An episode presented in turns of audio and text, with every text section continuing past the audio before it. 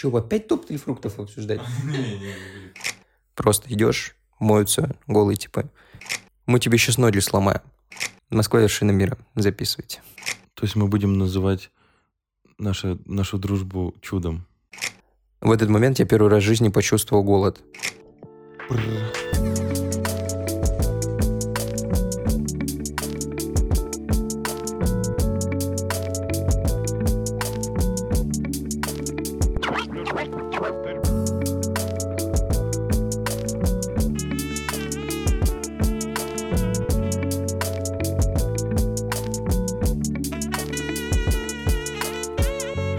Привет, это подкаст «Алло».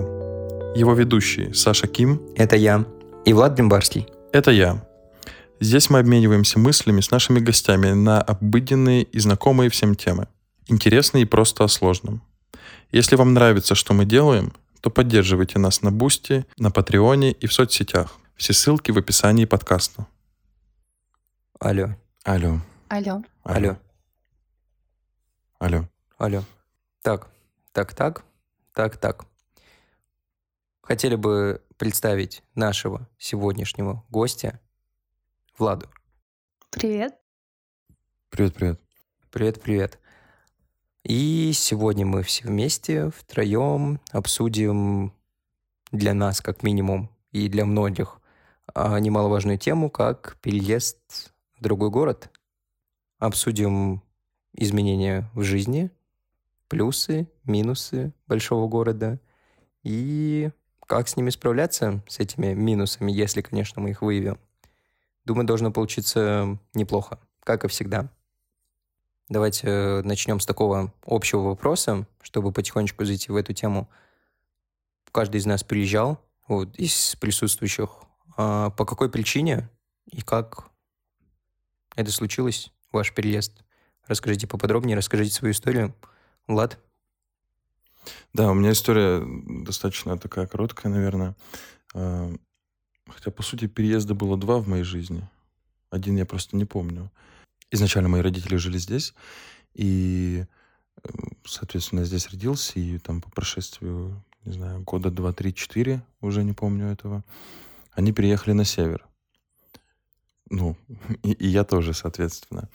А, что я совсем не помню, ну, вот на протяжении сколько там, 15 лет я жил там и переехал в Москву 18 лет для поступления в универ. Но на протяжении все, все, всей моей жизни я очень сильно э, всегда рвался в Москву и очень сильно хотел здесь жить. Это был какой-то вот прям для меня идеал крутого города, хорошего. Ну, опять же, город, в котором я жил, там население 140 тысяч, достаточно небольшое, и он особо никогда ничего интересного не представлял. Плюс тут жили родственники в Москве, и благодаря чему я мог достаточно часто тут быть. И ви- видеть как на контрастах очень хорошо жизнь здесь, жизнь там. Вот. Поэтому, да, в 18 лет я переехал в Москву, поступил в универ, жил с пару лет в общежитии, а потом уже, а потом уже не в общежитии. Так вот как-то. Вкратце, если. А, Влад, если я правильно помню, у тебя прям обширная история переездов. Поделишься? А, У меня переездов а, было три, если я не ошибаюсь. И начиналось а, вообще мое первое место жительства. Население было 1300 человек. Вау. А Потом я переехала, это был Забайкальский край, маленькое село, небольшое. А, Вот. Потом я переехала, уже знаете, вот эти шутки про поселок городского типа. Вот. Ага, ага. повысила статус. А, И там, на удивление, население 13 тысяч. А потом объясню, почему я акцентировала на этом внимание. А, После я почувствовала вот этот вкус переезда. Мне до сих пор кажется, я как тогда села вот в этот микроавтобус, так я до сих пор в нем и еду, собственно. И когда это закончится, я даже не знаю. Вот. Э, И я точно знала, что я не хочу оставаться там. И, естественно, уже планировала, что поступать в университет я буду точно в другой город. И выбрала я Томск. Там на то были тоже определенные причины свои. А, прожила в Томске 4 года, пока училась в университете. Параллельно я еще была в Новосибирске тоже очень часто, потому что они друг от друга находятся недалеко, 3 часа езды это на машине. Ну и потом я уже запланировала переезд в Москву, а в Москве население 13 миллионов. И я выяснила такую интересную закономерность, что меня преследует это число. 13. Я тоже обратил внимание, да, да. Да. А, вот. И, собственно, почему я сюда переехала? Это очень такой расплывчатый вообще вопрос. Мне его многие задают, и все хотят, наверное, услышать какой-то четкий ответ, но его нет, потому что я даже не думала переехать в Москву, так как там, где я родилась, Москва это только в телевизоре. Все, люди, они даже это что-то недосягаемое, они как бы до сих пор даже живя там, уже в современном мире, а, они многие, когда я приглашаю их в гости, говорю, приезжай, у меня ну, есть где остановиться даже, все. Они такие, о, ну, когда накопим уж когда-нибудь, вот так. А, и то есть у меня не было тоже этих мыслей. Я такая, ну да, было бы здорово, а, но есть такой факт. Я однажды написала в дневнике в своем, я помню этот момент хорошо. Знаете, вот эти анкеты раньше вели, может быть, вы нет, в тетрадях там вопросы разные задавали, потом всем друзьям передавали эту анкету. Нет, я такого не помню. Не, ну я примерно понимаю, о чем ты говоришь, но лично я такой не вел. Ну вот, у меня была такая анкета, и, собственно, моя мечта, я помню хорошо, у меня было написано переехать жить Москву. Вот, но я ее особо-то и не держала в голове. Возникла она у меня в двадцатом году на карантине. Я познакомилась с человеком, который тоже из Забайкалья, он тоже приехал в Москву, и я посмотрела на него и подумала, что, блин, он смог же, значит, и я смогу. Да, даже он смог. А, да, вот, и все. Я сначала приехала сюда как турист, так скажем, год назад. И был такой ключевой момент. Я шла по улице, это была Тверская, Ямская, вот это вот старая Москва. Мгм. И я смотрю, и не знаю, в какой-то момент, смотря на дом какой-то очень старый, я подумала, блин, я как будто тут всегда была, всегда жила, это как будто мое. Все, вот это причина моего переезда. Я загорелась и, собственно, больше уже ни о чем не думала. Год последний, вот, ну, когда я заканчивала университет, я думала только о том, что я нигде жить не хочу, кроме как в Москве. Вот таковая моя причина. На самом деле, вот эта спонтанность, это круто. Мне такое, я, я, я сам склонен к такому. Вот и, идти что-то увидеть и захотеть, это очень сильно. Ну, круто, да. Я заметил, что число 13 там везде у тебя фигурировало где-то. Саша, а как ты здесь оказался? У меня история вообще антиспонтанность. Я тоже два раза переезжал. Вот история примерно как у Влады. Я родился, а, жесть, в Узбекистане. А переехал еще ребенком в 4 года в Россию, в, на Кавказ переехал. И прожил там, получается, сколько? 13 лет. До 17 лет я там жил. А, и где-то, наверное, с лет 12, может быть, с 10 я уже четко был план, как и куда я еду. То есть в какой-то момент я немного отклонился от плана. Я съездил в Питер в первый раз в жизни в 2015 году. И подхожу к родителям, говорю, в Питер поеду учиться. Мне мама говорит, она в Питере поступала, говорит, дружище, в Питер не поедешь. Я говорю, хорошо.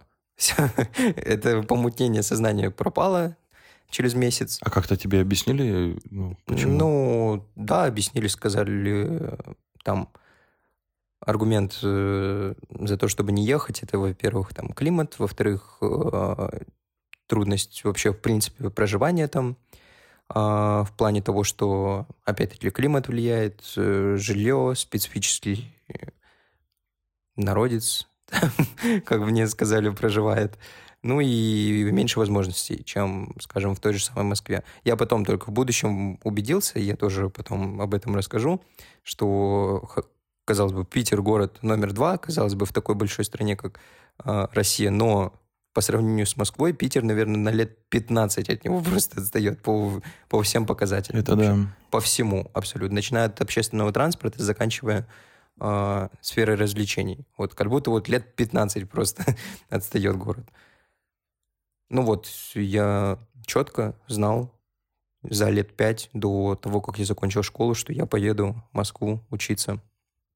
Закончил школу, сдал ЕГЭ, приехал в Москву, подал документы, поступил. То есть все так методично, все по-академически. А, поступил, заселился в общагу, пожил год, поучился, съехал на съемную квартиру, все. То есть никаких вообще спонтанных мыслей, все четко, спланировано, одно за одним, как по методичке. Все было сделано. А, блин, мне кажется, моя мама, она бы завидовала твоей, потому что она просто постоянно, она меня поддерживала на всем пути, всегда. А никогда как бы не высказывала там, не ставила мне рамок и вроде как меня не ограничивала ни в чем но при этом она вот мне призналась и говорит, я до последнего э, надеялась, что у нее ничего не получится, и она вернется назад или не поедет туда. Она говорит, ну я такая, ладно, раз уж она решила, пусть едет. Но мне она никогда этого не показывала. Она всегда такая, да у тебя все получится, я в тебя верю. Вот. И как ты после этих слов дальше веришь маме? Да, я нормально верю. Я думаю, просто ей было тяжело, потому что она тоже, ну, с позиции вот человека, который вырос именно в таком месте. Если вы говорите про Питер, что он настолько отстал от Москвы, вы представляете, что там вот Сибирь в далекой, там вообще, там не то, что на 15 лет. А я родилась в 2000 году, я свободно общаюсь сейчас с 30-летними, 40-летними людьми вот здесь, потому что то время, в котором они росли, их детство, там, подростковость, она и моя была, вот потому что она как раз к нам только дошла в то время. Mm. Ну, на самом деле, я бы э, сказал, в любом случае, да, конечно, есть разница между Питером и там, местом с населением 1300 человек, но э, разница между Москвой и Питером, э, как мне кажется, не такая большая, как разница между Питером и остальными городами. Я бы, ну, не то, что я бы, я для себя всегда все-таки отделяю Москву и остальные города России. Я вот, у меня в голове так, потому что ну, вся провинция плюс-минус друг на друга похожа. Но опять же, да, мы не говорим про места там с населением тысячи человек, две, неважно, даже, даже 10 тысяч человек. Там, в принципе, немножко по-другому, как будто бы жизнь протекает. Но, не знаю, город, откуда я, город Ухта, 140 э, тысяч населения, там, ну, то есть Питер к нему ближе, нежели к Москве. Хотя это достаточно странно. Вот у нас так хорошо получилось, кстати, у нас прям три разных взгляда на провинцию, плюс-минус. Потому что вот Влад говорит, что он из Ухты с населением 140 тысяч человек, я из города, город Прохладный называется. Там население 60, если не ошибаюсь, 60-80, где-то вот в этом промежутке, никак запомнить не могу. А, вот, казалось бы, в два раза меньше, чем в Ухте, но мне кажется, что жизнь в прохладном очень сильно отличается от того, что происходит в Ухте, например. Потому что я помню, у нас в городе не было кинотеатра, там был кинотеатр, «Маяк» назывался, а его стали реставрировать, и это превратилось в долгострой. Причем вообще самый жесткий долгострой, который я видел в своей жизни – жестче, чем вот готический собор в Барселоне, я не знаю, строился в вечность просто. Он до сих пор не достроен, если что. Его начали перестраивать лет 10 назад, и он до сих пор строится. Он уже построен, люди просто не могут что-то внутри закончить, сделать. По итогу какие-то энтузиасты там собрались и просто в Доме культуры повесили огромный э, проектор, огромный вот этот вот полотно, и начали там показывать фильмы. На вот этих вот креслах, которые супер старые, которые порванные, все просто сидишь и смотришь, как в детском садике. Вот, вот ты говоришь, что это большая разница.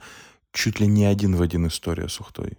У нас был кинотеатр, отдельное здание стоящее, юбилейный, по-моему, назывался. И там в какой-то момент тоже что-то начали его то ли переделывать, то ли, ну, по каким-то причинам его закрыли, не помню деталей. И по прошествии какого-то времени, я я надеюсь, я сейчас не ошибаюсь, но вот какое-то время у нас вообще не было кинотеатра вроде бы.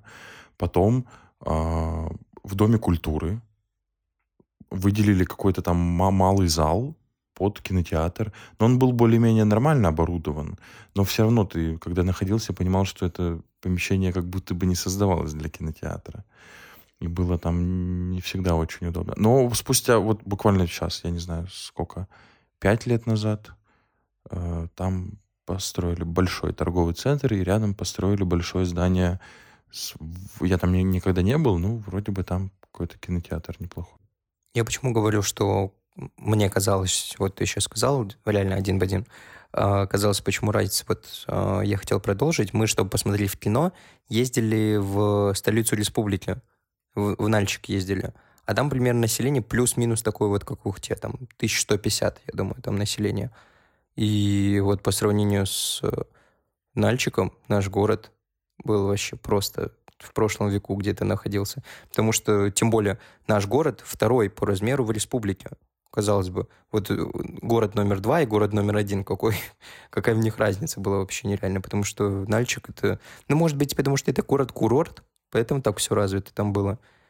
Ну как, все развито, я так тоже сказал, как будто там просто город будущего. Там тоже было не прям так замечательно. Но там круто. Несколько торговых центров, несколько кинотеатров, всякие парки, ну, курортная зона, все дела. А, ну, ты же в самом начале правильно сказал. Вот тебе Россия, э, город номер один и город номер два, Москва и Питер. Но Москва наиболее место такое, притягивающее деньги, поэтому разница гигантская. Вот так же тебе и разница между прохладным и Нальчиком. Это можно так по градации выстраивать. Город номер один, город номер два, и там вот по такой цепочке мы найдем самый худший город в стране, который, который будет будет город, который будет лучше него еще, потом чуть-чуть дальше, и так мы дойдем до Москвы. Меня, кстати, всегда удивляла очень история Саши. Я, я вот очень часто прокручиваю в голове. Это вот кто такой Саша? Саша — это кореец, родившийся в Казахстане, хотел сказать. Не в Казахстане же. Саша, где ты родился, господи? в Киргизии родился. В Киргизии В Узбекистане родился. Боже, я слово забыл. Саша, это кореец, э, разби... разбившийся, блин. Коре... Кореец, родившийся в Узбекистане, проживший на Северном Кавказе и ныне живущий в Москве. Вот как так могла интересная судьба сложиться? Это очень распространенная история, вот когда так случается. У корейцев? Да. Потому что корейская диаспора который в России живет, они все из Средней Азии выехали. Получается, Казахстан, Узбекистан. А, оттуда переехали, и кто где живет. Многие, вот большая диаспора на Северном Кавказе есть, большая диаспора в Краснодаре, в Ростове. Ну, как будто бы Ростов чуть более так поестественнее звучит, чем Северный Кавказ. ну да. Если упоминать. Ну, да, да. Ну вот на севере, правда, не живут. На севере, поэтому, поэтому ты удивляешься. Ты же северянин. Ну да, нечего вам там делать. Да, там землю возделывать нельзя, поэтому не живем. Блин, пока мы не ушли от истории с кинотеатрами совсем к корейцам и к северу, где не живут. Мне понравилась эта фраза «на севере не живут». А, вот. Э, была точно такая же, собственно, история касаемо... Только у нас не кинотеатр был, конечно, у нас был э, дом культуры, так скажем, который все именовали клуб. Вот. И там был огромный зал, который когда-то был концертным залом. И был тоже кинотеатр. Но когда я родилась, и свое как бы сознательное детство, все, он был закрыт, это было какое-то тайное место, все его видели снаружи, никто не знал, что внутри. И был один ответ на это, он на ремонте, он на ремонте, на ремонте 10 лет, 15. Как только я уехала оттуда, его починили, я такая, ну я победитель, конечно, я до сих пор там не была, я не знаю, что это за кинотеатр, но такая же история, 15 лет починки, да. Почему так долго чинят э, кинотеатры? Кинотеатры в России, да, в, провинциальной России. Что? Ну вот я не знаю, мне кажется, это вот тоже что-то нечистое там есть в плане... Ну, выделили бюджет, его решили освоить. А как освоить? Уже обычные люди не знают, как его осваивают. Я, я смету не видел.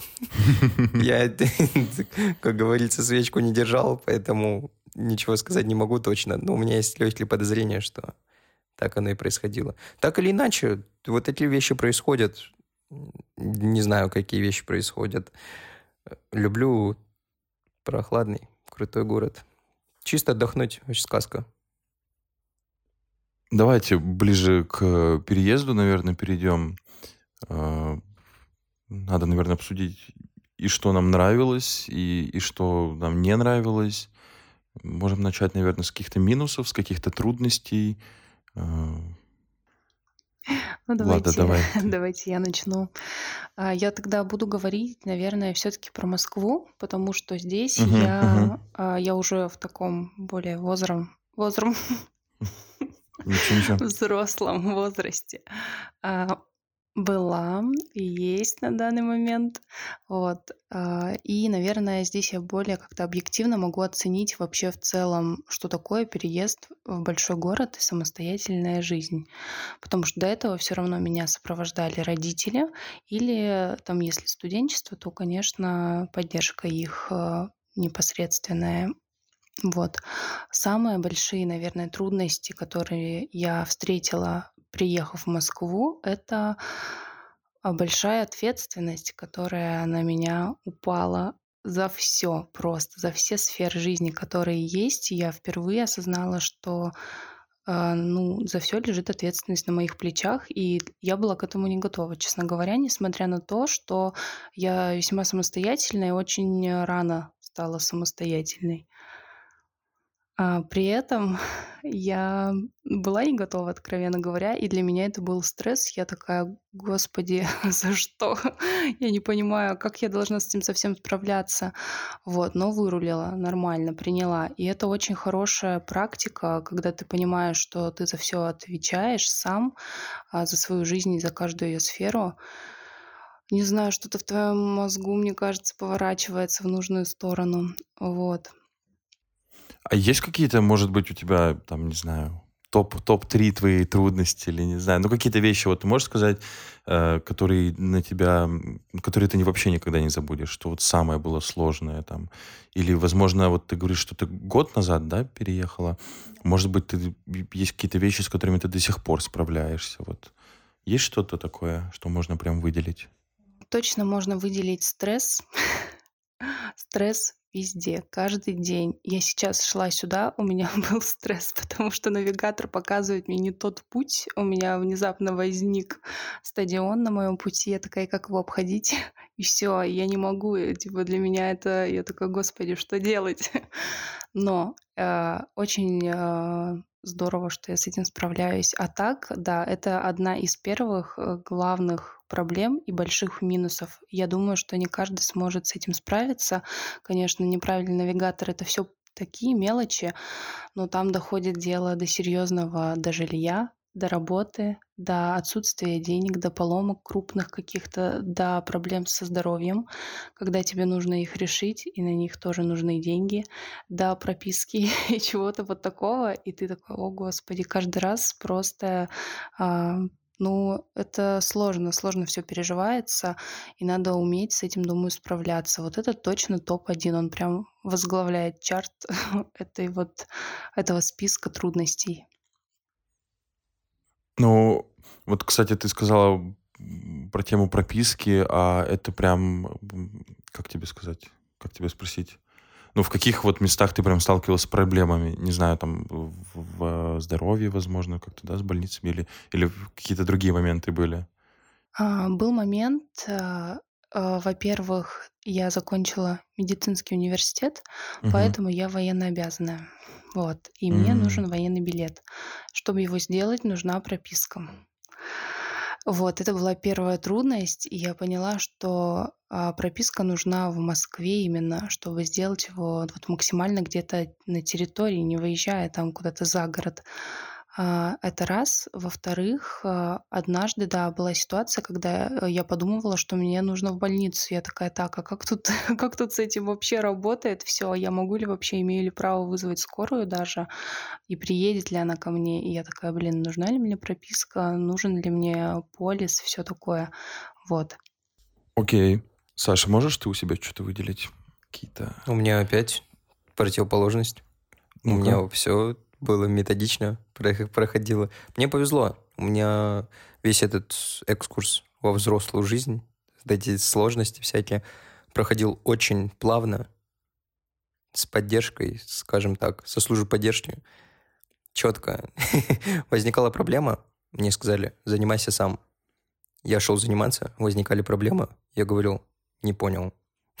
Мне объясняли, я все понял. В следующий раз шел, получалось одному делать. И вот так вот каждый раз какая-то сложность возникает с пропиской той же самой. У меня вот с пропиской возник вопрос какой-то. Я спросил, блин, я, я вообще не знаю, как это делать. Вы прикалываетесь, что ли? Вы зачем меня отправляете одного? Говорят, ну вот так вот, иди делай. Я говорю, хорошо, все, пошел делать, что-то не смог сделать. Говорю, блин, я же говорил, не могу. Мне сказали, вот так вот, тут, вот тут, тут, так, так, нужно сделать то, все. Я сделал, все. И в следующий раз я уже пошел, все сам сделал. То есть и вот так вот с каждым шагом. А, с больницами. У меня с больницей просто повезло, у меня университета, поликлиника есть университетская. Мне не нужно никуда ходить, я к ней вот как поступил, я к ней привязан, и я туда хожу, и лечат нас там на особых условиях, скажем так. Врачи знают, кто мы такие, а, что мы конкретно все студенты, и лишних вопросов у них не появляется. То есть возникла проблема, ты звонишь в КДЦ, говоришь, хочу записаться, записываешься, приходишь, тебя смотрят, все. Э, с документами там уже все университет разбирается. В этом плане удобно. А в плане жилья, вот только с Владом разговаривали. Наверное, мне предстоит еще вот эта вся бытовуха, ее решить. Но я думаю, что я справлюсь. Ничего сложного. Ну, спрошу, если вдруг опять возникнет проблема, поинтересуюсь, как решаются какие-то проблемы. Э, слава богу, мне повезло. Есть кого спрашивать. И есть кому помочь. То есть в этом плане круто, все классно. А, ну, я жил один в общаге. Общежитие у меня было суровое. Я там лет пять жизни потерял за один год. Поэтому многие бытовые вещи уже знаю. Так что мне повезло. Опять. Общ- общежитие у тебя универское, да, было? Ты имеешь в виду? Да, супер суровое место. Страшное. Что там было сурового? Все, начиная от душа, заканчивая кроватью. Абсолютно все. Вот э, представьте, вот в фильмах показывают, особенно вот французское какое-то гетто или английская вот эта многоэтажка, в которой там просто сидят черные типы и чем-то занимаются странным. У меня точно так же. Идешь по этажу, просто с одной комнаты четверг особенно, идешь в четверку протестантов служба, идешь мимо комнаты, там протестанты молятся, молятся страшно, причем кричат, Идешь дальше, поднимаешься на другой этаж, идешь э, к, к одногруппникам. На, треть, значит, на третьем этаже, нет, на четвертом, а, там жили арабы, арабы стригли всю общагу. И идешь просто, они в коридоре сидят, и на обычном табурете стригут человека. И ты вот так идешь мимо этого, тебе уже так все равно, потому что ты так к этому привык. Идешь дальше, там идешь мимо кухонь, заходишь на кухню, там стоит тип, просто чистит картошку на стол, вот так вот просто нарезает, все в ошметках, все грязное, ты уже, тебе вот так все равно, уже как каждый день такое происходит.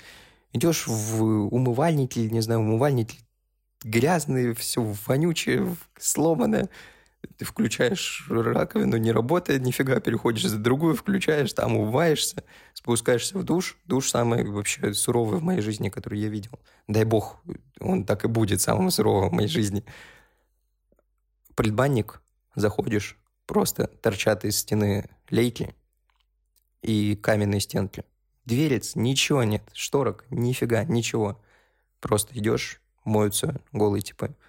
И ты такой, идешь тоже в самую последнюю, чтобы тебя, мимо тебя никто не проходил, моешься там, выходишь, все такое, ложишься спать, спишь, ночью глаза открываешь, у тебя таракан по стене бежит, ты уже так привык, глаза закрыл дальше и спишь вместе с тараканом.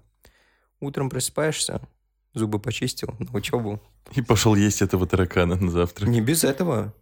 Под утром просыпаешься, у тебя там сковорода стоит какая-то, открываешь сковородку, ты же ее чуть-чуть приоткрыл, чтобы она не слизла, к примеру. Открыл, смотришь, сидит, как роуч, дружище. И поднял его, выбросил. О, слушай, у нас... Подогрел, поел дальше.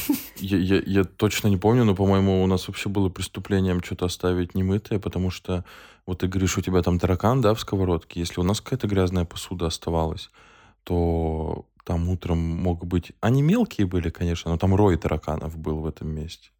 Поэтому это вообще было... Нет, нет, не, не то, что не помыл. Вот ты оставил еду, например, ты приготовил в сковороде что-то. В холодильник вот убирали. И сковород... Да даже не важно. Там неважно, где это находилось. Там просто тараканы были абсолютно везде. В кровати, под кроватью, на кровати, на столах рабочих, в тетрадках. Везде были тараканы. Просто везде. Ну да, у нас тоже так было, я помню. При том, что меня никогда это я, я по жизни, в принципе, не, не привередлив вообще ко всему. Хотя с годами, наверное, становлюсь более требовательным. Но м- в плане жилья меня тоже, ну, не такие условия были. У нас был блок, у нас был туалет на четверых, душ на четверых. И с соседями мне очень сильно повезло. Были очень хорошие ребята. Но я вот когда там жил, в принципе, я такой, окей. Меня больше всего, конечно же, грела мысль того, что я там жил за... Я не помню, сколько мы платили, 800 рублей в месяц или что-то такое. Я за 900 рублей жил, я еще дороже. Вот. И, и ты живешь, условно говоря, там за, за, за эти 800 рублей мне было до универа пешком 15 минут, до центра Москвы мне было на метро, я не помню, сколько там от короче, минут 15 тоже от метро аэропорт ехать, но близко достаточно. И вот с точки зрения географии, локация, конечно, за свои деньги была вообще топ. Но э, это очень сильно грело мою душу. Поэтому... Какие у тебя еще были сложности, Саша, или ты все закончил? Ну, все, наверное, не было. Я просто, когда приехал, мне 17 лет было, а исполнилось 18 только в конце первого курса. Но так как мне нет потребностей там выпить, купить сигаретки. Проблем в этом плане вообще было ноль. Ну, единственная проблема были, что я сюда приехал, меня родители здесь оставили, и вот, вот этот год мне нужно было все делать прям... Ну, родители, в общем, нужны были, чтобы мне что-то нужно было, документы какие-то подать, все вот это сделать, нужны были родителям из-за того, что я несовершеннолетний был. Вот в этом смысле, ну, не тяжело, просто некомфортно было. Ну, пофиг, справился. А, а у тебя есть какие-то вещи, которые вот до сих пор все эти годы тянутся как, как сложность нового города, жизни в новом городе? Да в том-то и дело, наверное, нет. Я настолько уже прирос, адаптировался, мне вообще, ну, в принципе, нет проблем, которые могли мне как-то усложнить жизнь здесь. Наоборот, здесь много инструментов, которые, наоборот, облегчают мне жизнь. А так сложностей никаких. Я уже понял, как здесь все работает, как получить какую-либо услугу, которая мне нужна. Так все, ноль, ноль проблем. Круто, отличный город. А, ну это да, это факт, что здесь очень много того, что на самом деле облегчает жизнь. И несмотря на то, что есть трудности, ты их когда преодолеваешь, у тебя какой-то новый скилл, наверное, появляется, или я не знаю. В общем, ты прокачиваешь себя, это точно, и тебе потом гораздо проще. И вот накопительного эффекта его нет. И даже если он есть, а, то и если ты с ним справился, то все, мне кажется, это победа маленькая. Но я видела на собственном примере людей на протяжении года, которые не справлялись. Они вот, ну, не могли просто вывести это, и все, они возвращались назад. А, разные были причины, собственно. Но в частности, все тоже из-за трудностей, с которыми они сталкивались. А ты вот рассказываешь, что ты в медицинском училась, и получается, ты, ты закончила учебу или прервала? Да, я закончила. У меня 4 года бакалавриат, специальность, поэтому я его а, закончила, получила диплом. А я, насколько знаю, там у врачей дольше обучения, или я... Или там по-другому как-то это немножко? Да, все правильно. это тоже вторая история уже. Вот, какую ни коснись, вся длинная. Но в целом у меня специальность достаточно новая. Она появилась не так давно, году так в семнадцатом. Вот, это управление средним и младшим медицинским персоналом. А, в общем-то, в моем дипломе написано академическая сестра. Вот. Мгм. Там очень много разных ответвлений интересных у этой профессии, но профессия не развита в России от слова совсем.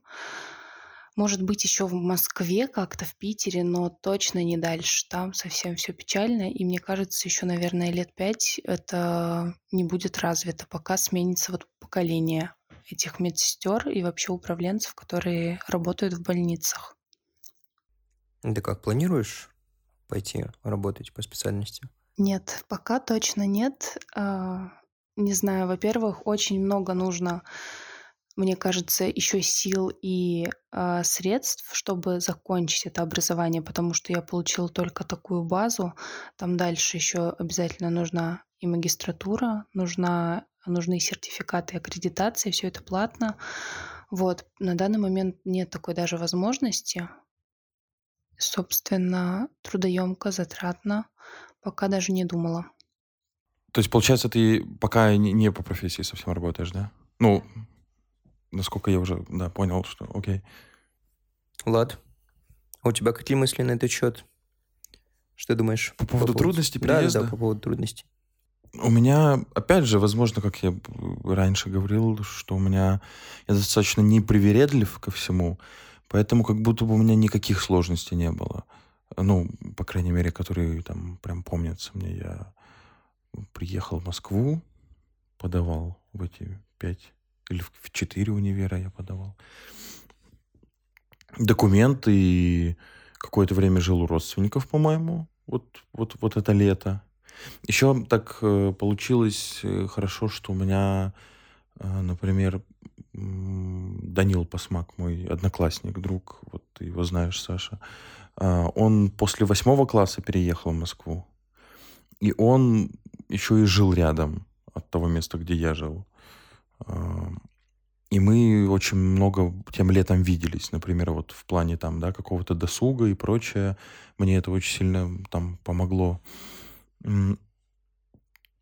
По поводу трудностей, не знаю, как-то все универ, общага, работа на втором курсе примерно где-то началась. Ну, не, да, в конце второго курса. В начале первого курса я решил... Я помню, я сходил на собеседование в H&M. И мы недавно общались с матерью на эту тему. Для меня это как-то прошло так, что я, э, ну, я сходил туда, вышел и, и, и забыл. А через полгода вот, собственно, в Юникло устроился. А мы недавно вот общались с матерью, она сказала, что ты очень сильно расстроился, когда у тебя не получилось с H&M. Хотя я думаю, что это очень хороший этап моей жизни, что у меня не получилось с H&M, потому что мне кажется, моя жизнь намного хуже бы сложилась. Вот такой вот небольшой топ. Вот представляешь, тебя вы тогда взяли в H&M? Просто бы вот... Это вообще ужас. Просто жизнь по-другому бы вообще была. Да, да. Ну, вот, ужас вот. в смысле, не то, что ужас, конечно. Я да, не... H&M ужас, чтобы сразу...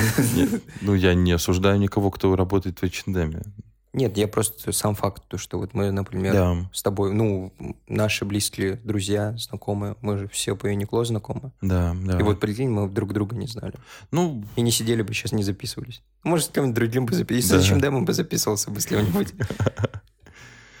Поэтому вот не могу сказать, что наверняка были сложности однозначно, но все мои не было, видимо, чего-то такого весомого, чтобы у меня отложилось очень сильно.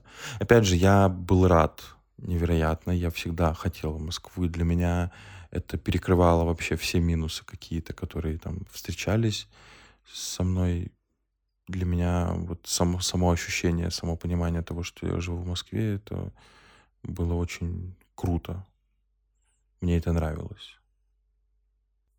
Ну, мы уже успели обсудить минусы, так что давайте к позитиву перейдем плюсы. Влада, какие приходят на ум плюсы от переезда в другой город? А, плюсов очень много на самом деле. И самый главный и основной плюс, и, собственно, он а, исходит из причины, по которой я вообще стремилась куда-то ехать постоянно. А там, где я родилась и жила, не чувствовала себя на своем месте. Знакомо вам это или нет, я не знаю.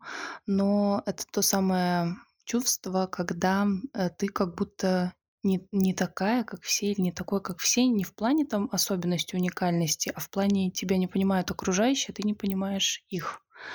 А, вот, и это проблема большая, это не что-то вау классное, я так вот такая вся необычная, а вот э, до всего доходит, то есть там в семье даже элементарно тебя не понимают родители, потому что у тебя другой как будто склад мышления. И я все пыталась найти, мне казалось, что есть где-то другая жизнь, вот в которой я бы вписалась хорошо.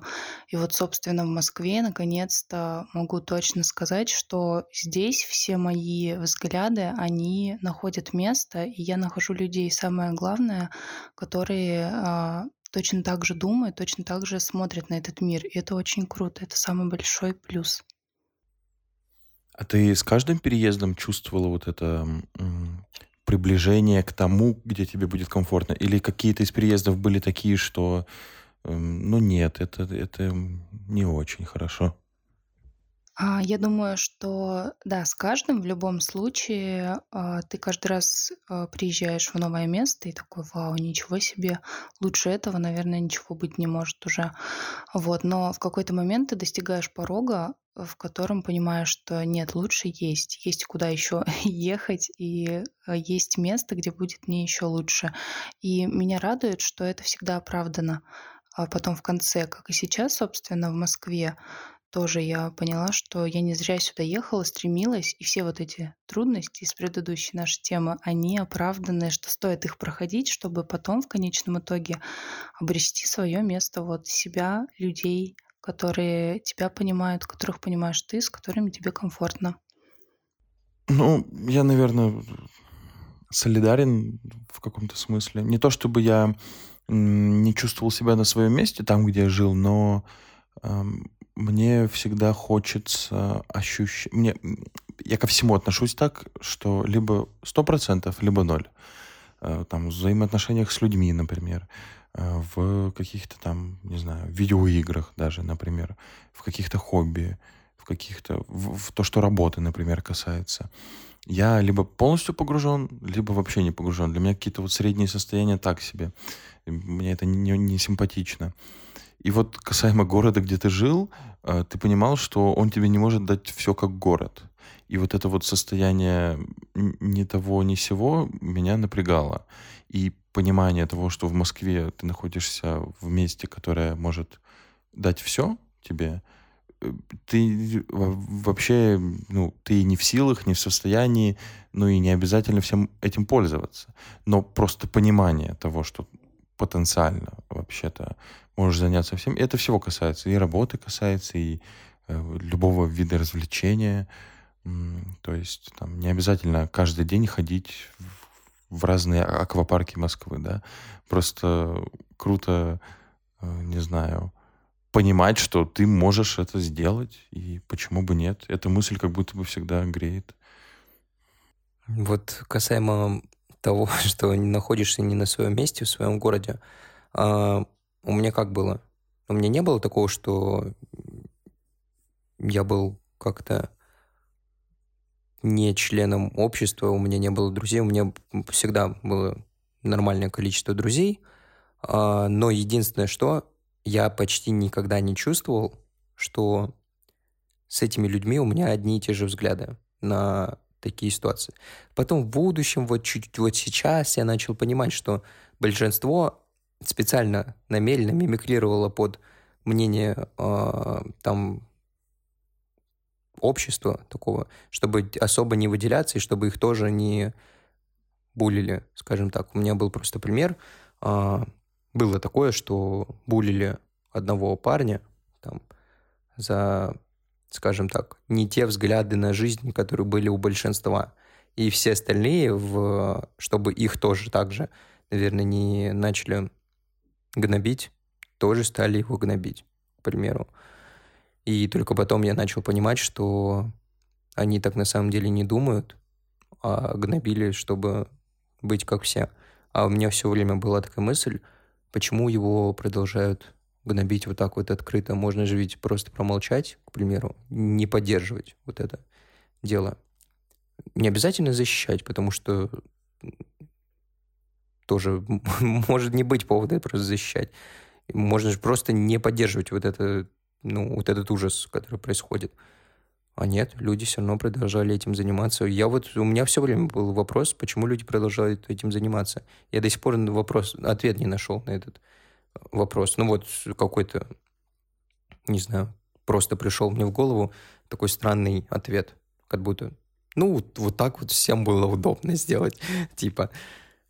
Но, не знаю, вот мне кажется, это тоже о чем-то говорит. Значит, может быть, на тот момент даже уже с детства как-то мои взгляды были шире, может быть, шире я смотрел. А вот не дай бог ты в школе скажешь, что ты шире смотришь. Жесть, там такое с тобой устроят. Скажут, ты что, из этих? И начнется. Ну, в общем, это так. Ну, блин, на самом деле это прям актуальная проблема. Сама в таком же воспитывалась и росла месте, где вот этот буллинг нереальный за то, что у тебя просто другие взгляды. И это касается всего абсолютно. Оделся не так, как все, сказал не то, что все. И вот это ужасно. Я понимаю прекрасно, о чем Саша говорит.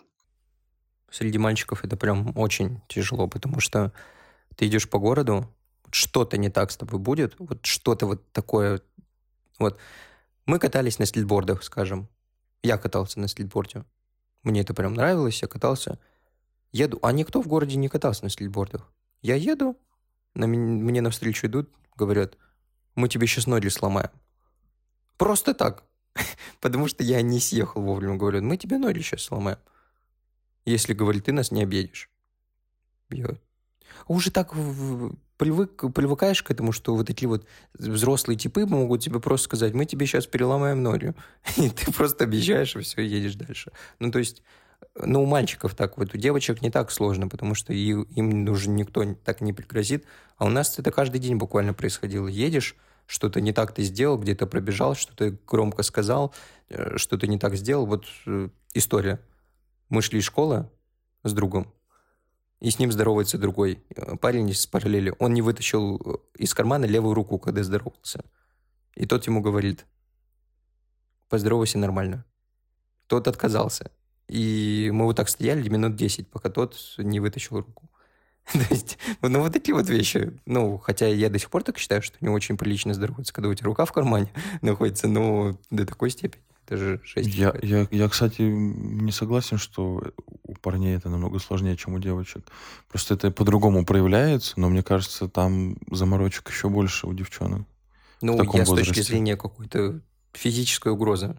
угрозы физической расправы. Ну, в этом смысле, Просто да. лично у меня, меня хоть никогда не били, но вот этот антураж того, что каждый день может прилететь, он вообще, ну, имел место быть.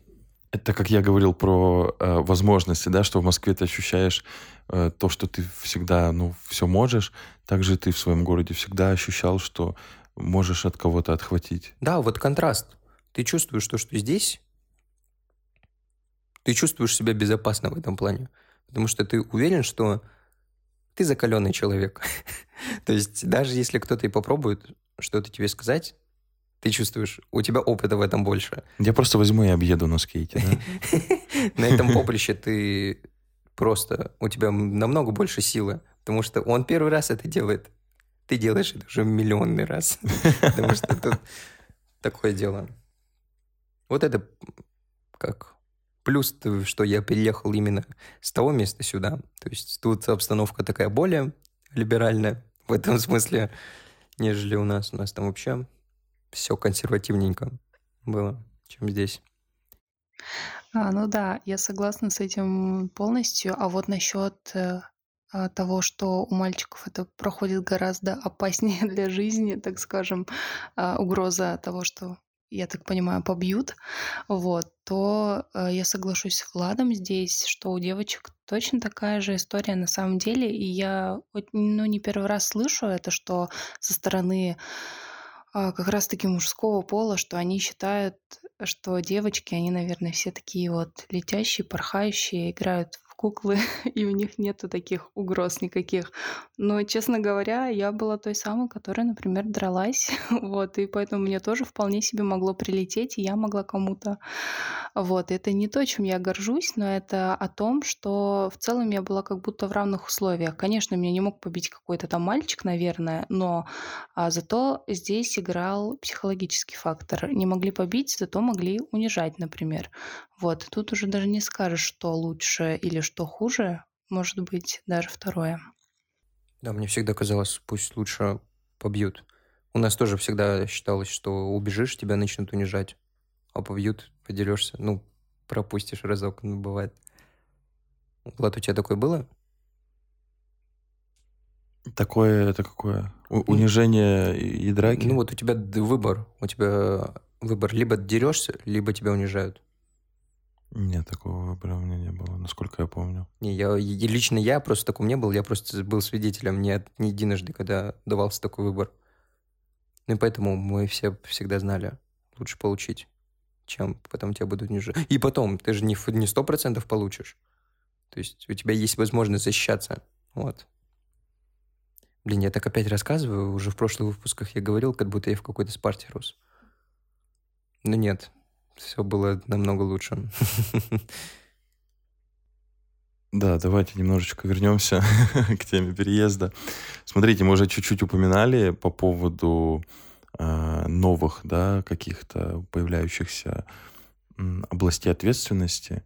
Вот э, можете ли вы выделить что-то конкретно, там, что вы почувствовали, да, очень сильно э, какую-то ответственность новую, которая там, возможно, с вами до сих пор, ну, наверняка, да, это с нами до сих пор идет в плане жизни, что что-то, что вам тяготит вашу жизнь, или что, не знаю, может быть, вам, вас какая-то ответственность очень сильно радует, и вы от нее получаете удовольствие?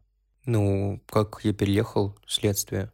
А, большие деньги я стал получать. Мне стали высылать деньги на жизнь, я должен был их правильно распределять. То есть высылают определенную сумму, я должен ими распорядиться на неделю, скажем. Был со мной один раз такой случай, мне выслали деньги, а, а я их так неравномерно потратил, мне там нужно было по учебе кое-что сделать. Я приобрел работу, и мне оставался день до того, как мне вышлют деньги, и вот этот день у меня абсолютно, короче, закончилась еда полностью, все запасы, и на счету у меня было рублей 50. И я вот в этот момент, нет, даже не 50, там около 20 рублей у меня было, в этот момент я первый раз в жизни почувствовал голод. Такой голод именно такой, который ты не сможешь утолить. А, Психологически. Купив еду, вот, к примеру. И я вот этот день просто простил. Мне так было плохо в этот день ментально. Физически-то ладно, все равно. И в этот день я понял, что я больше никогда в жизни не хочу испытывать подобные ощущения. Вот как я испытал в тот день.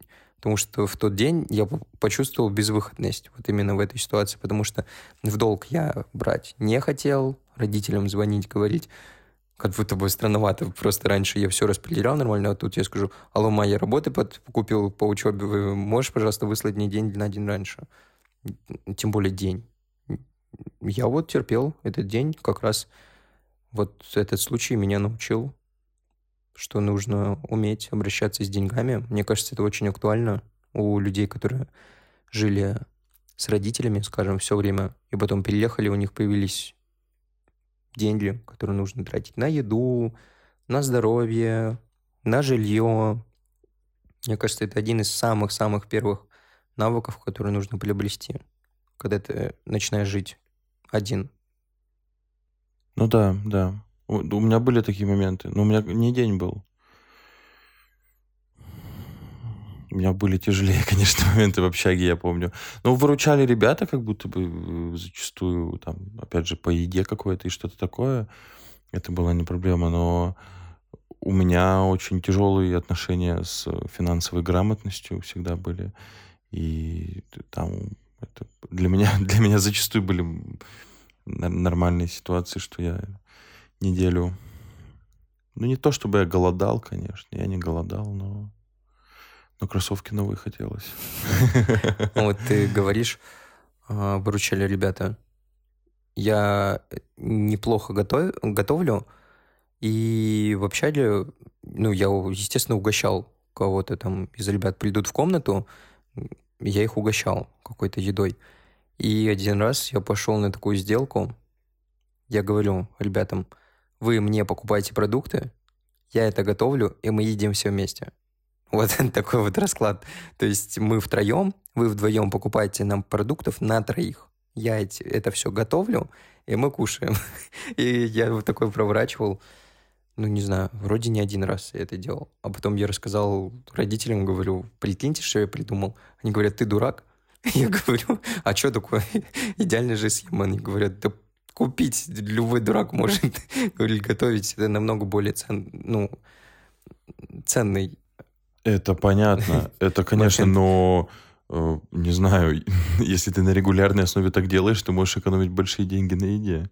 Ну, я так и делал. Вот мне покупали еду, к примеру, какую-нибудь картошку, то же самое. И говорили, можешь что-нибудь приготовить? Я готовил, и мы вместе ели. Круто, круто. А что ты такого делал из картошки, чего не могли сделать другие ребята? Чтобы ты понимал, там люди вообще не знали, как Варить? Ну, понимаешь, что там люди жили, которые не знали, как яичницу пожарить. А я умел, умел просто, например, ну, жареную картошку. Я не знаю, это вообще, ну, простая вещь вроде бы, казалось бы. А многие не умеют жарить картошку с мясом, к примеру. Я ее умел жарить и давал пробовать. Они такие, вау, вкусно, круто, давай еще. Давай мы тебе заплатим. Да, давай мы тебе заплатим едой. Не, это круто, это круто. И вот тут когда в общаге, общага вообще, на мой взгляд, это такая школа жизни. Столько, Согласен. Столько всему там учишься. Влад, а что ты можешь выбрать э, из своих, не знаю, областей ответственности какой-то там, может быть, интересное, важное, ключевое? А, ну, у меня сначала первое тоже, что возникло, это было про бюджет и про финансы.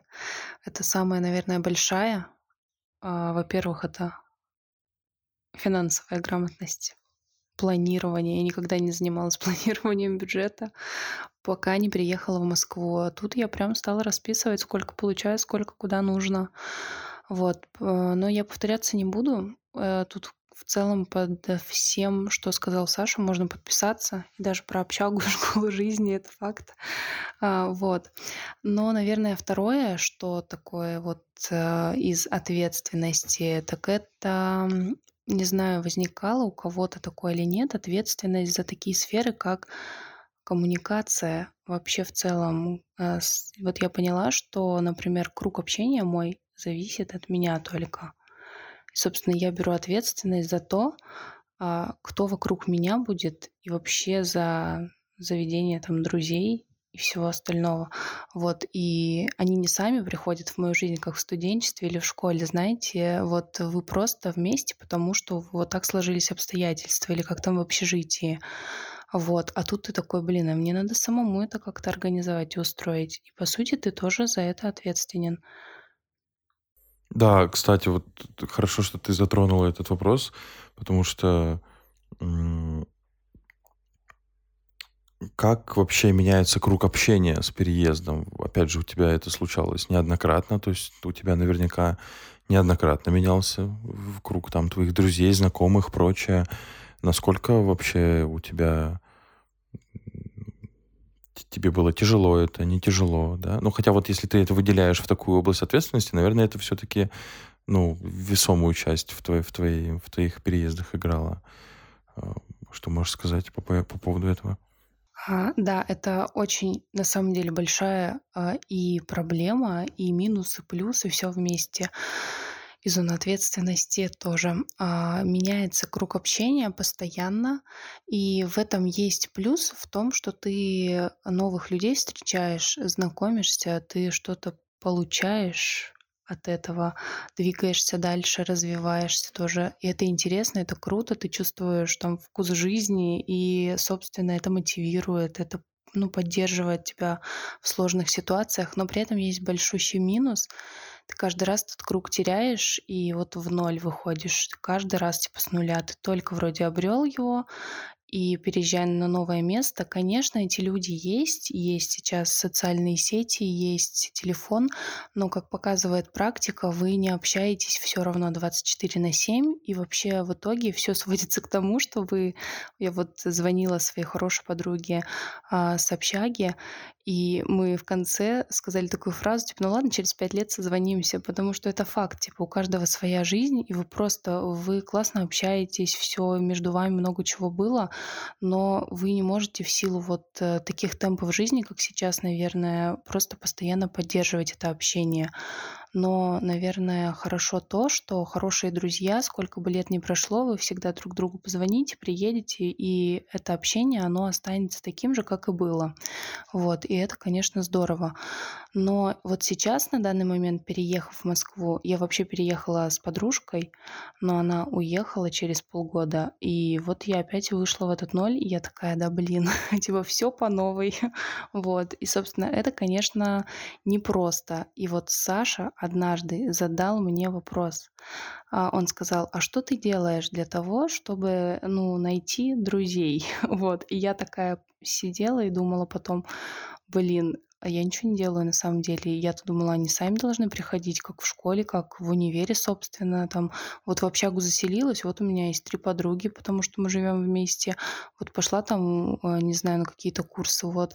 А тут действительно ты сталкиваешься в первый раз с тем, что во взрослой жизни в основном у всех уже есть какой-то круг общения, Мгм. и, и что, и вот ты придешь на работу и такой скажешь, пойдем гулять, типа того. Но для многих это странно, и вообще как минимум вот, как максимум все тебе скажут, э, проявят дружелюбие, скажут, да, конечно, но потом вы не увидитесь, скорее всего, больше и не напишите друг другу. Вот, но, опять же, это очень хорошо развивает навыки коммуникации. Ты каждый раз сидишь и думаешь, блин, а как же вот так подойти к людям, собственно, что сказать, чтобы вот эти связи а, выстроить, что они не сами к тебе пришли, а именно ты их построил. Вот.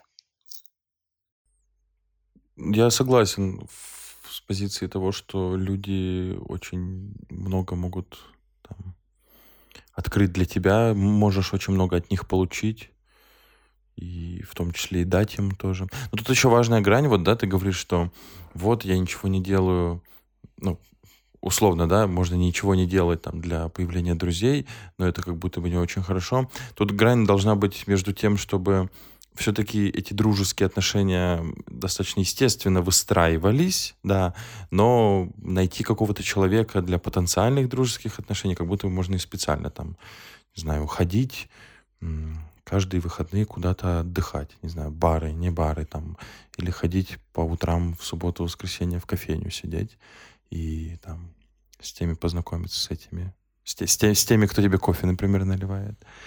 Вот. Да, но, опять же, именно дружба, мне кажется, все-таки должна более-менее естественно выстраиваться. Не знакомство, а вот именно дружеские какие-то взаимоотношения. Саша, а у тебя вот с переездом, что касается круга общения твоего, какие-то тебе дискомфортные чувства приносила эта тема? Или наоборот? Ноль дискомфорта. Ну, опять-таки, если серьезно говорить, ну, я уже говорил в подкасте «Дружба» э, в выпуске, то, что ты в школе как будто в замкнутой системе находишься, тем более, когда ты в провинциальном городе живешь. Ты как будто под обстоятельства вынуждают вас общаться с друг другом. Я сюда приехал, и у меня круг общения моментально изменился. Ну, не прям моментально, там, скажем, ну, быстро сменился. Я вот устроился на работу, нашел людей по духу ближе мне, чем те, с кем я, к примеру, общался в школе. И все. Я, например, с этими людьми до сих пор общаюсь. Ну, значит, что-то это есть, что мы, уже не будучи там вместе на работе, скажем, общаемся. Я, у меня складывается мнение, что точно в этом что-то есть, раз мы продолжаем общаться, несмотря на то, что нет обстоятельств, которые нас удерживают вместе, к примеру, не так, как в школе. Вот в этом смысле хорошо, произошел какой-то отсев. То есть люди, которые были неподходящими для меня, к примеру, или я был неподходящим для них, они просто отсеялись. Вот переезд помог мне это осознать. А здесь у тебя насколько тяжело, долго, недолго выстраивались отношения там с твоими нынешними друзьями или с каким-то кругом общения, который там был в твоей жизни, но ушел там уни- в универе, например, да, какие-то ребята? Да, вот с университета у меня только один друг есть, с которым я до сих пор общаюсь. Вот в этом плане университет у меня не очень удачно, наверное, прошел, потому что не нашел я там единомышленников прям таких. Ну, были люди, которые мне нравились, к примеру, с которыми я хотел общаться. Но, скажем так, я не сделал ничего для того, чтобы общаться. На тот момент у меня не было скиллов, чтобы способствовать этому. Я просто как-то так морозился, скажем так, упустил возможность. А уже после, как раз устроившись на работу, знакомства появились, друзья, все дела. То есть сейчас все отлично. Большой город мне много что дал в этом смысле. То есть у тебя никакого труда не, не составляет, да? Ну, как, опять-таки, а, что подразумевать под трудом? Что, что, к примеру, вот сейчас, в какой ситуации я нахожусь сейчас, лично я не нуждаюсь в большем количестве друзей. То есть друзья, которые есть у меня сейчас, меня, ну, меня устраивает то, где я нахожусь вместе с друзьями. К примеру, если бы я был в ситуации, что мне нужно было найти друзей, да, я признаю, что это было бы трудно, очень трудно, потому что сейчас я не планирую менять круг общения, не планирую менять место работы, к примеру, э, и найти вот по этому принципу, что я просто подхожу к кому-то говорю «Привет, давай дружить». То есть... На улице прямо, да? Да, таких обстоятельств, не, ну, как, я не вижу возможности того, как можно будет завести каких-то друзей. Тем более друг, опять-таки, это сложный такой вопрос того, кого я хочу видеть другом. На мой взгляд, это нельзя целенаправленно пойти и найти себе друга. То есть так не получается. Ну да, да, это вот про, про что я говорил как раз. Но я не, не столько про друзей имею в виду, сколько, в принципе, круг общения, да, вот какие-то там коллеги по работе, какие-то, э, ну, просто знакомые, да, которые, с которыми ты можешь общаться раз в месяц, раз в, в полгода. Ну, просто вот э, общество вокруг тебя, твое комьюнити, назовем его так. Ну, в этом плане я вот сейчас скажу такую вещь, меня многие сто процентов не поймут – такая мерзкая очень вещь. Меня всегда такое ощущение, что зачем нужны знакомые, с которыми я буду общаться раз в месяц? Ну, есть определенные обстоятельства, при которых ты, э, ну, может быть, вас раньше что-то связывало. Есть обстоятельства, в которых, ну, он просто банально человеком может быть хорошим, да. Неважно, как ваша жизнь там сложится дальше, и э, тебе приятно с этим человеком видеться, ну, не можешь ты с ним видеться часто.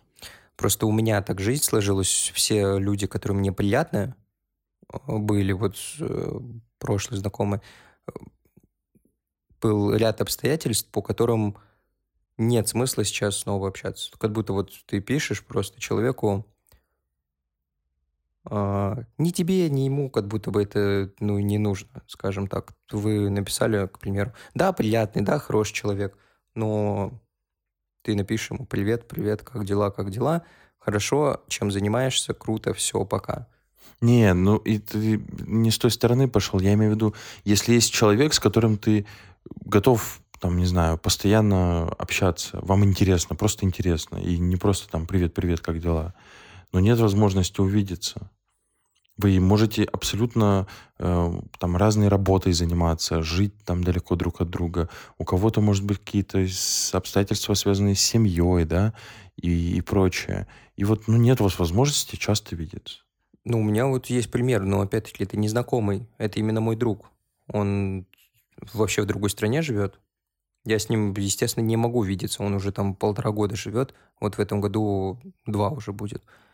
А, я не могу с ним видеться, в принципе, никак.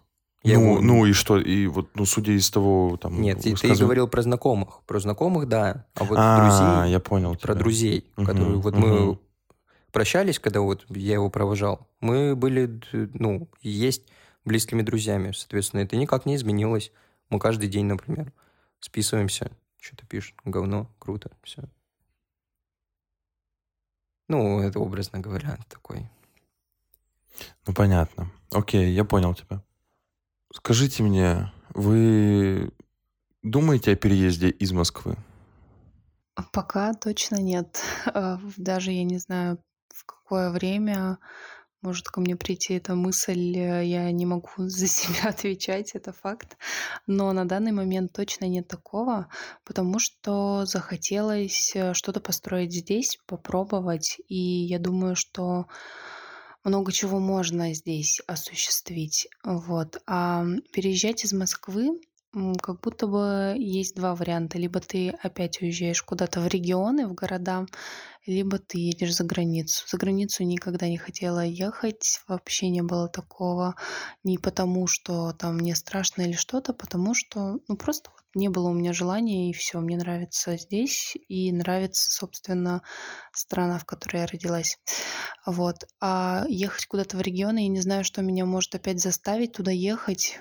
А, может быть, только если я от всего устану настолько, что я даже, ну, как бы согласна буду обратно вернуться вот к тем людям и к тому устрою жизни, в котором мне было не особо-то комфортно. Хотя, не знаю, мне кажется, это не факт. Ну, я знаю пару человек, которые вернулись после там Питера, Москвы к себе в регион. Как будто бы там ну, например, я бы с такими людьми не смог бы общаться, вот так скажем. Там непонятно, что в голове происходит. Э, наверняка у кого-то есть какие-то супервесомые причины. Но, в принципе, это в основном от просто какой-то лени, сложности. Людям сложно, и вот выход находят такой в этом, что просто убежать в зону комфорта, где у тебя плюс-минус все есть, Саша, ты что думаешь? Хочешь переезжать из Москвы? Ну, лично для меня, для меня вот сейчас Москва – это вершина мира. Вот как бы это странно и глупо не звучало, но я так считаю, что Москва – это просто вершина мира сейчас для меня на данный момент. Я точно, точно, однозначно, чуть ли не со следующего года, если все будет хорошо, а, начну стабильно ездить э, в страны, хочу просто посмотреть, как люди живут, чтобы у меня было впечатление от того, какие бывают города. И тогда уже я составлю впечатление. Если говорить про Россию, да, если все будет подвластно моей воле, я отсюда не перееду никуда, в другое место, потому что я такой человек. Я видел, как бывает. То есть я не смогу жить там, где э, хуже потому что я видел, что как здесь, к примеру. А в будущем по работе или по желанию, да, конечно, рассматриваю. Почему нет? За границу. За границу, да, только за границу. Не, никуда я в область не вернусь. Я не смогу там жить заново. Ну вот Влада сказала такое мнение непопулярное, которого я тоже придерживаюсь. Мне нравится наша страна. Мне очень нравится наша страна. Блин, она же крутая какая-то. Вот, очень крутая. Как вот эта вот масса там, да, вот этого, э, этой местности, этих людей, э, то вообще как мы все, как нация, смотрим на, на мир. Мне кажется, это так прикольно. Ну, куча всякого ужасного. Ну, везде куча всего ужасного. Я очень с большим удовольствием хочу поездить просто по России с небольшим да. туром, но да. не жить. Я не, не хочу жить где-нибудь в Нижнем Новгороде, в Великом Новгороде, я не знаю. Я не хочу жить в этих городах. Я называю сейчас большие города с большой историей. Ну, честно, я хочу поездить. Мне интересно. Россия замечательная страна, в которой есть, есть на что посмотреть. На природу, на людей, на достопримечательности, но не жить. Э, жить лично я, я за себя говорю. Я там не имею большого желания, поэтому, что касаемо переезда, вот ты задал вопрос, переезжать из Москвы я бы не хотел. На отдых съездить с удовольствием. Уезжать, жить Нет. Несмотря на все минусы, которые здесь есть, а, Москва вершина мира. Записывайте. Да, я, я, я считаю тоже, на самом деле, что это, ну, даже относительно многих заграничных городов в плане инфраструктуры и вот жизни, когда вот просто ты, ты житель Москвы, у тебя, ну, такой вообще комфорт и удобство во всем, будто бы прям... Вот-вот, я про это и говорю. Э, я подозреваю, я в голове прокручиваю эти мысли, что я поеду в условный Париж, и у меня... Я допускаю очень даже, что Париж хуже, чем Москва. Насколько я слышал, он гарантированно хуже. Ну ладно, давайте лучше хуже. Париж, да, я тоже. Просто я много от кого слышал, что Париж хуже, чем Москва. Ну, давайте там, Берлин хуже, чем Москва. Это я не знаю. Там, давай, Лондон хуже, чем Москва. Это тоже факт. Ну да, говорят, что Лондон точно хуже, чем Москва. Ну, ладно. Нью-Йорк хуже, чем Москва. Но это, это, факт, это вообще стопроцентный факт. Это чисто факт. Ну вот, видишь, мы назвали ну, одни из самых крупных таких значимых столиц мира, западного мира. Они все хуже, чем Москва. Ну, очевидно. Если говорить про Восток, я допускаю, что какой-нибудь Токио лучше, чем Москва. Сеул лучше, чем Москва. Меня привлекает в Токио чистота. Не в Токио, а вообще в Японии, в принципе. Вот. Я так люблю чистоту. Допускаю, что Гонконг лучше, чем Москва. Не Пекин, а именно Гонконг. Потому что Гонконг немного другое место. Я допускаю, что Гонконг лучше, чем Москва. Ладно, не допускаю. Москва лучше. Москва Конечно. Мы так говорим, как будто нам Сергей Собянин заплатил. Но это не так, да. Это не так. Нас Вроде никто... никому же нет, не платил. У нас нет меценатов, нам никто не платит. Нам платят наши прекрасные... Спонсоры и патреоны на Бусти и Патреоне. Да, спасибо вам за это, кстати говоря. Давайте подытожим. Наш с вами переезд последний, самый грандиозный, э, принес нам то, что мы хотели, принес нам удовольствие. Э, довольны ли мы всем? Ну, понятно, что мы не всем довольны, наверное, но общее впечатление переезд это круто. Мне кажется, что все равно, даже несмотря на все там минусы, а, больше мы довольны, не мы, но я конкретно довольна всем, Переезд это круто, я всем бы даже это рекомендовала, у кого есть такие задумки. Главное, чтобы только была цель четкая и был, наверное, какой-то внутренний стержень, который поможет справиться с этими трудностями, потому что это определенно того стоит. Переезд классно, и Москва классная. Да, я, я очень согласен с тобой. Вот эти вот два момента, цель и э, внутри что-то, чтобы тебе э, ну, помогало ну, выходить из зоны комфорта и реально быть готовым к ну, супер безвыходным ситуациям, супер сложностям и пониманием того, что ты можешь их пройти. Да, Саш, переезд это круто? Переезд это круто. Да. Открывается много возможностей, перспектив. Как я говорил, один из плюсов. Обновляется круг общения, из того, что переезжаешь в большой город. Вот как у нас говорят, по, по ощущениям, казалось бы, большой город э, людей друг от друга, наоборот, отталкивает. На мой взгляд, наоборот, сближает людей со всей страны, с э, единомышленников ближе делает. Вот, на мой взгляд, со всей страны. Вот, к примеру, э, мы с тобой. Я из Кавказа, ты с Ухты в какой ситуации мы бы с тобой встретились вообще, в принципе, в жизни, если не в Москве? Мало того, что ты из Кавказа, я напомню. Я с Узбекистана еще. Ты кореец, рожденный в Узбекистане, проживший. Да, да, я согласен. Ну вот, я это к тому и говорю, вот переезд это круто. Переезд это круто. Ну, это я сейчас сказал о Москве, конечно, в других городах. Я не знаю, как это работает, механизм сближения, но тут это работает. В любом случае, перемешивание знакомств и прочее, это, даже, даже если это в маленьком городе, это ну, имеет место быть. Это, на самом деле, в моей голове сейчас это просто, а если так задуматься, это же чудо. К примеру, Ты из Ухты, я из э, с Кавказа. И наш друг. И... То, то есть мы будем называть нашу, нашу дружбу чудом?